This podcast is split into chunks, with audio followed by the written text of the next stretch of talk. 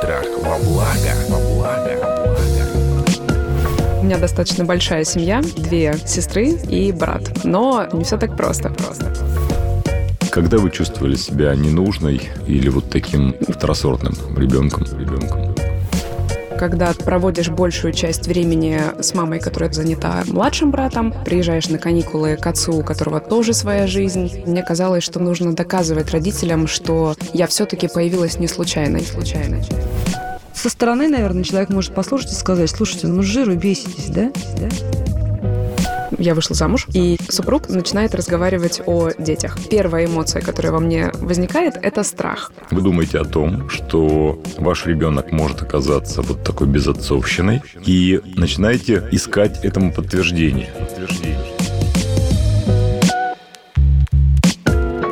Здравствуйте, это подкаст «Страхи и ошибки». Меня зовут Наталья Лосева, и мы продолжаем наш, ну, знаете, иногда душераздирающий сезон про детские травмы. Тем не менее, при всей его остроте и болезненности иногда, я считаю, что это самый полезный сезон за всю историю существования страхов, тем более, что и эксперт у нас замечательный, психотерапевт, руководитель экспертного совета Международного института психосоматического здоровья Сергей Мартынов. Здравствуйте. Уже не одну историю мы с ним разобрали. Пожалуйста, послушайте их. Это, правда, очень важно, полезно. Отправьте тем вашим друзьям, которые почему-то считают, что для них это полезно, ли вы так думаете. Ну и, кстати, присылайте нам Другие истории приходите сами к нам в студию, потому что если есть такая возможность разобраться со скелетами, которые хранятся в ваших сундуках с самого детства, то самое время этим заняться. Наша сегодняшняя героиня Полина с очень чувствительной историей. Я попрошу ее рассказать саму. Здравствуйте. Здрасте, Полина. Ну, начнем, наверное, с самого главного. У меня достаточно большая семья. У меня две сестры и брат. Но, как говорится, не все так просто. Везунчик вы, а, Да. Короткая версия. Между собой в семье мы называем себя Сицилия на выезде. Там практически связи в духе Санта-Барбары. Как все получилось? В короткой версии мой отец был женат на своей первой супруге, и когда она была беременна, они расстались, и в этот момент он встречает мою маму. Дальше через какое-то время рождаюсь я, что-то идет не так, они расходятся, и отец возвращается к первой супруге, у которой на тот момент рождается моя старшая сестра. Очень скоро появляется вторая сестра, младшая, и параллельно... В семье папы или в семье мамы? В семье отца, в да, все верно. Параллельно моя мама тоже строит э, свою личную жизнь с определенной степенью успеха. И в какой-то момент у меня появляется еще и младший брат. Уже по маме? Уже по маме, да. Угу. То есть у меня по факту трое сиблингов, как говорится, но э, со своими особенностями. К чести моих родителей, они разошлись очень мирно, и не было никаких ограничений на общение с отцом, потому что, естественно, я осталась с мамой все... Ну, то есть вы совсем малышкой были, когда папа вернулся в первую семью? Мне было три года. Угу. И так получилось, что с момента их развода мы не прерывали общение ни на день, пожалуй, можно так сказать. То есть я всегда была вхожа в семью, папа был очень ответственным в плане воспитания всех своих детей, то есть были и алименты, и совместный досуг, и каникулы, и лагеря. Я была вхожа в его семью и до сих пор остаюсь вхожей. У нас замечательные отношения и со старшей, и с младшей сестрой, и что, я думаю, не менее важно, с его супругой. То есть я по mm-hmm. факту полноценный член семьи. Но... А как, кстати, вы называете его супругу? Тетя и по имени. Но mm-hmm. это стандартное, я думаю, обращение mm-hmm. для людей, э, может быть, там постсоветского периода, когда mm-hmm. любого незнакомого человека ты называешь mm-hmm. тетя, Очень мило, мне тоже нравится, это очень. Да, но, к сожалению, детский мозг, видимо, по-своему трактует подобные ситуации, потому что когда ты проводишь большую часть времени в своей семье с мамой, которая тоже занята младшим братом, строит свою личную жизнь, приезжаешь на выходные, на каникулы к отцу, у которого тоже своя жизнь, и тебя вроде как все любят, но в какой-то момент, я помню, что это было, наверное, годам к 10-11 ты немножечко чувствуешь себя, так скажем, случайным ребенком. То есть вроде у родителей все хорошо по отдельности, а ты где-то между ними посерединке. То есть и не туда, и не сюда. То есть вы лишние, да? Какой-то там четвертый лишнее? Вторая, если смотреть по очередности. Но да, наверное, можно так сказать. Не лишнее, а скорее вот именно случайное, половинчатое. Что-то вот в подобном духе всегда у меня было. Давайте вот прежде чем Сергей займется вами, вот да. давайте еще раз я финализирую, так сказать, ваш рассказ. У вас прекрасные отношения с вашим папой и с его семьей, и с теми сестрами, которые рождены там. У вас хорошие отношения с мамой. Все верно. И с отцом вашего брата у вас тоже отношения хорошие? Ну, скажем так, они нейтральные с уклоном в хорошие. Ну, то есть они не болезни Нет, для вас, не абсолютно нет. травмирующие. Нет. И при этом вы живете с вот этим чувством, которое, безусловно, вас беспокоит, тяготит, потому что вы сюда с ним пришли. Да, все верно. То вы есть... случайный ребенок. Да, и из-за этого ощущения в подростковом возрасте мне казалось, что мне нужно доказывать родителям, что я все-таки появилась не случайно. Я училась на отлично, у меня были постоянные М. какие-то конкурсы, грамоты, олимпиады. То есть мне, видимо, в какой-то момент очень сильно хотелось показать, что вот, ребят, вы встретились, появилась я, и это все было не зря, потому что я вот, Вот такая вы прям так для себя это формулировали, да? А, Думали об этом? Эта ребёнком? формулировка пришла позже, но в Мгм. детстве чувствовалось просто стремление, что мне нужно доказать, что я не хуже Мгм. детей в полноценных семьях. Вот со стороны, наверное, человек может послушать и сказать, слушайте, ну, девушка, ну, с жиру беситесь, да? Но я почему-то вот на интуитивном уровне, на каком-то вот на уровне, ну, если хотите, эмоционально-энергетическом, чувствую, что действительно это не придуманная история, что для Полины это действительно боль, и вот разбираться с этим интересным случаем будет Сергей Мартынов. Да, вы знаете, очень э, интересно ваше ощущение. И довольно часто так бывает у людей, когда у родителей есть семьи, они разные, и в этих семьях есть дети, которые живут с обоими родителями. А вы оказались, ну, как бы между этими семьями. И здесь действительно можно по-разному воспринимать эту ситуацию. Можно воспринимать ситуацию, что у меня две семьи, и вдвое больше возможностей, чем у каждого из моих сиблингов. А можно воспринимать э, эту ситуацию таким образом, что у них есть полноценная семья, а я вот такая брошенная между этими семьями. И действительно, очень часто ребенок не понимает этого выбора между этими двумя альтернативами. И он воспринимает эту ситуацию как э, травматичную. Вот расскажите, пожалуйста, как вы ее переживали в детстве? В какие моменты вам было тяжело?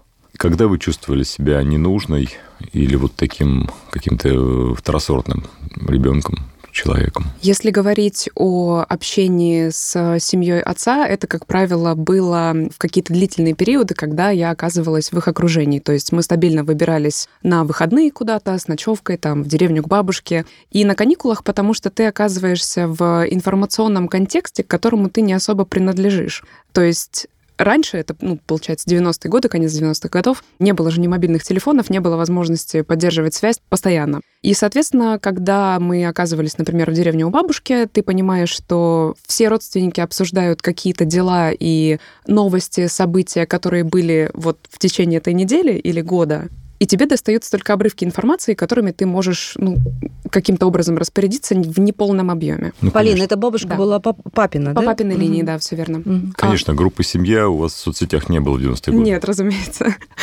Но не Вот. факт, что ее Полину бы туда и взяли. Я думаю, взяли бы. Взяли бы Да, потому что все равно как бы был позитивный отклик, то есть все всегда интересовались очень живо, что у меня происходило, то есть там как успехи в школе, что там за новые у тебя события в жизни. Полина, а сейчас есть такая группа? Да, сейчас она есть. Одна или две? Две, там, где есть родители, и там, где их нет. А, вот так. Мы с сестрами очень хорошо общаемся, поэтому с этим проблем нет. А вот это не Ну, смягчало? Вот интересно, Сергей, смотрите, вот у них же получается, что бабушка ее принимала папина, Да. Сестры папины дочки принимали ее как сестру, правильно? Не как какую-то там девочку-подружку, да? Почему же у них... А Почему все равно чего-то не хватает. да? Вот мы сейчас до этого доберемся. Но я-то имел в виду две группы, имея в виду и новую семью, ну, то есть вашу семью вашей мамы. А брат- Правда же? Здесь брат- тоже есть своя группа. Да, конечно, То есть но... у вас три группы, получается. Я бы даже сказала четыре. Там еще Четыре. где-то бабушка затерялась, она картинки очень любит присылать.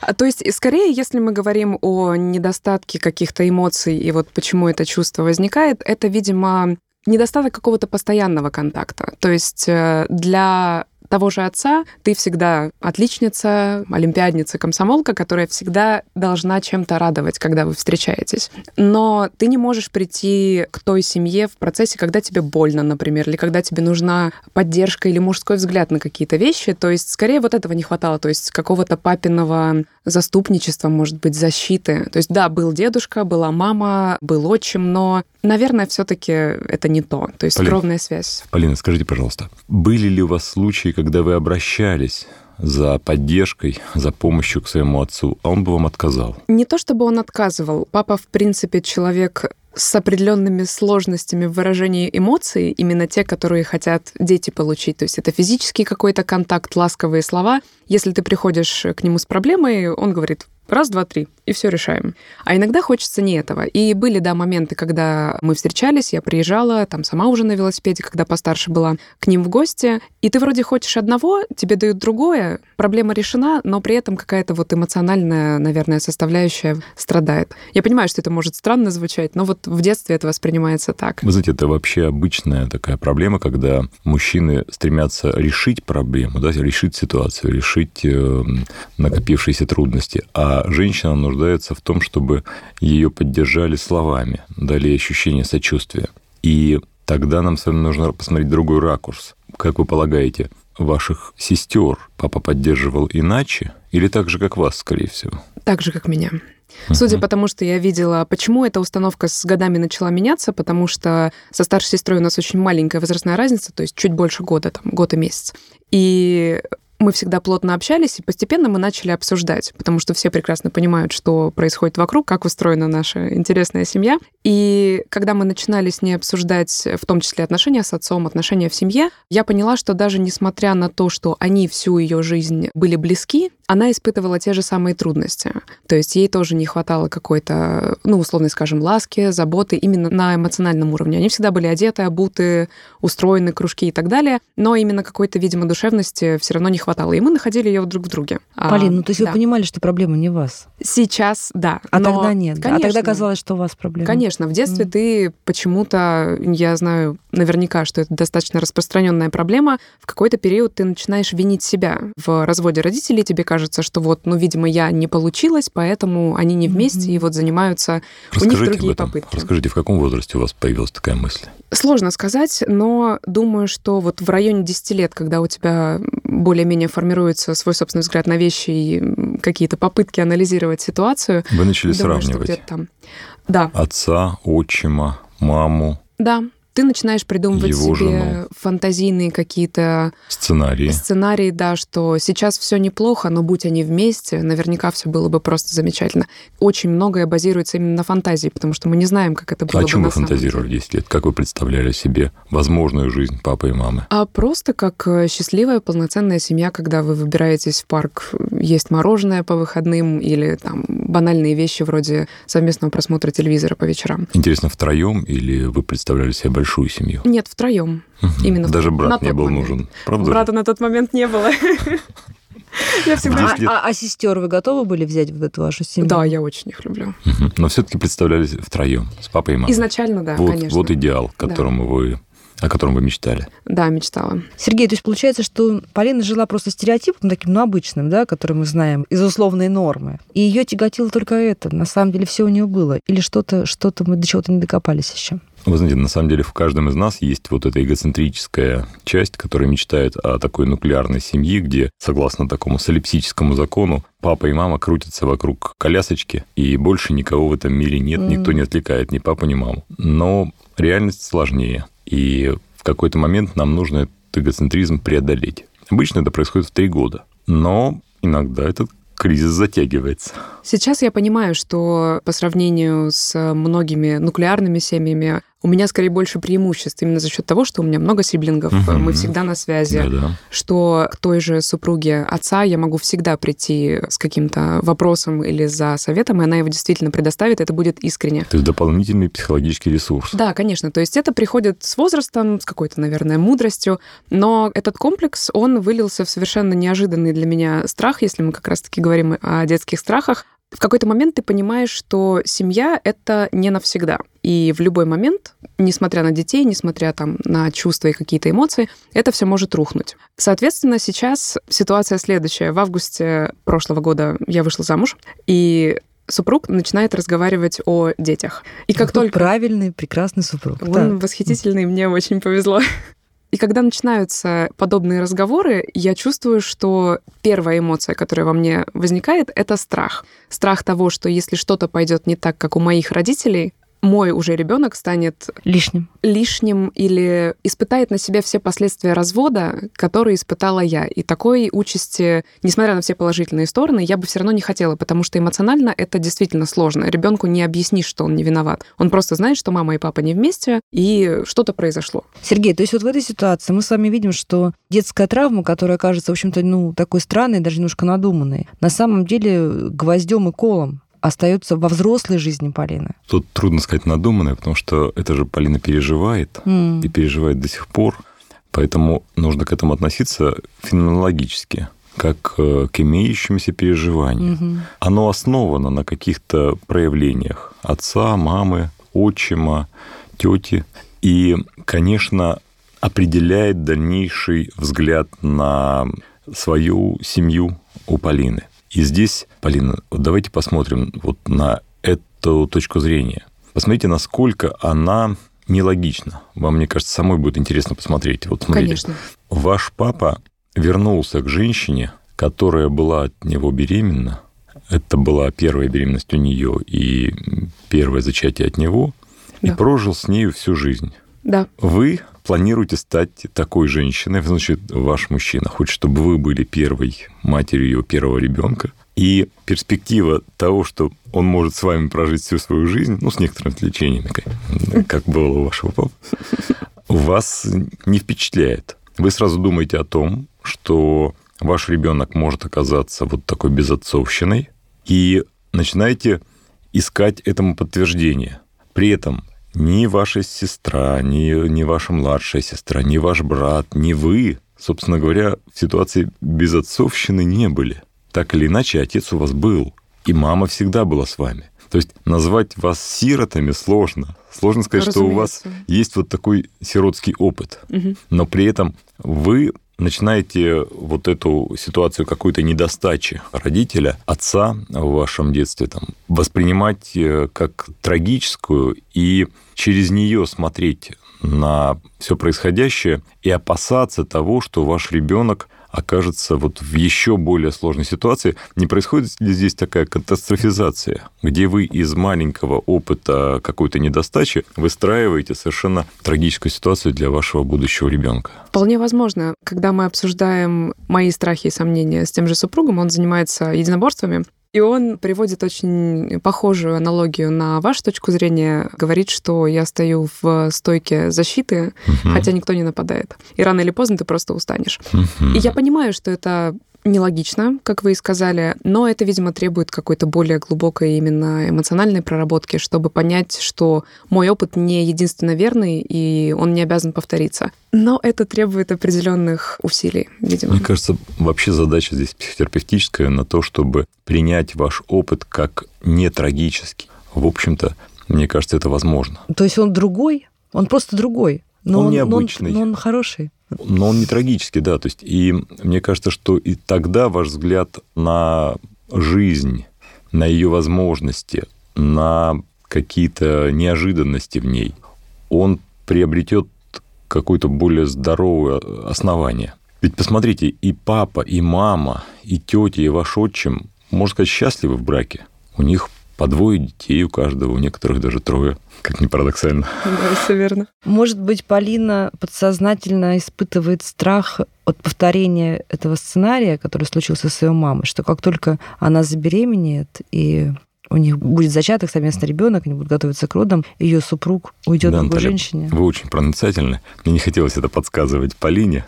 Но это логичный страх. Мне кажется, каждая женщина в той или иной степени его испытывает, потому что, ну, все-таки беременность это определенный опыт, с которым все сталкиваются впервые, и ты не знаешь, что будет. В том Да. числе, какая будет реакция со стороны супруга. Да, это изменение в жизни.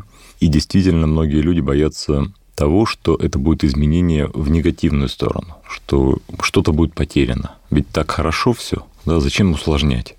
Но так устроены люди, что если мы ситуацию не улучшаем, то она ухудшается. Рождение детей – это, несомненно, улучшение ситуации. Это увеличение количества любви в паре за счет того, что появляется еще третий человек, четвертый, пятый, шестой, ну, по моему опыту. Много появляется обычно, когда люди любят друг друга.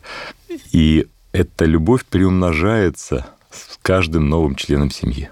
Как, возможно, есть какой-то способ избавиться от страха и ожидания того, что все будет непременно непросто и, возможно, даже плохо.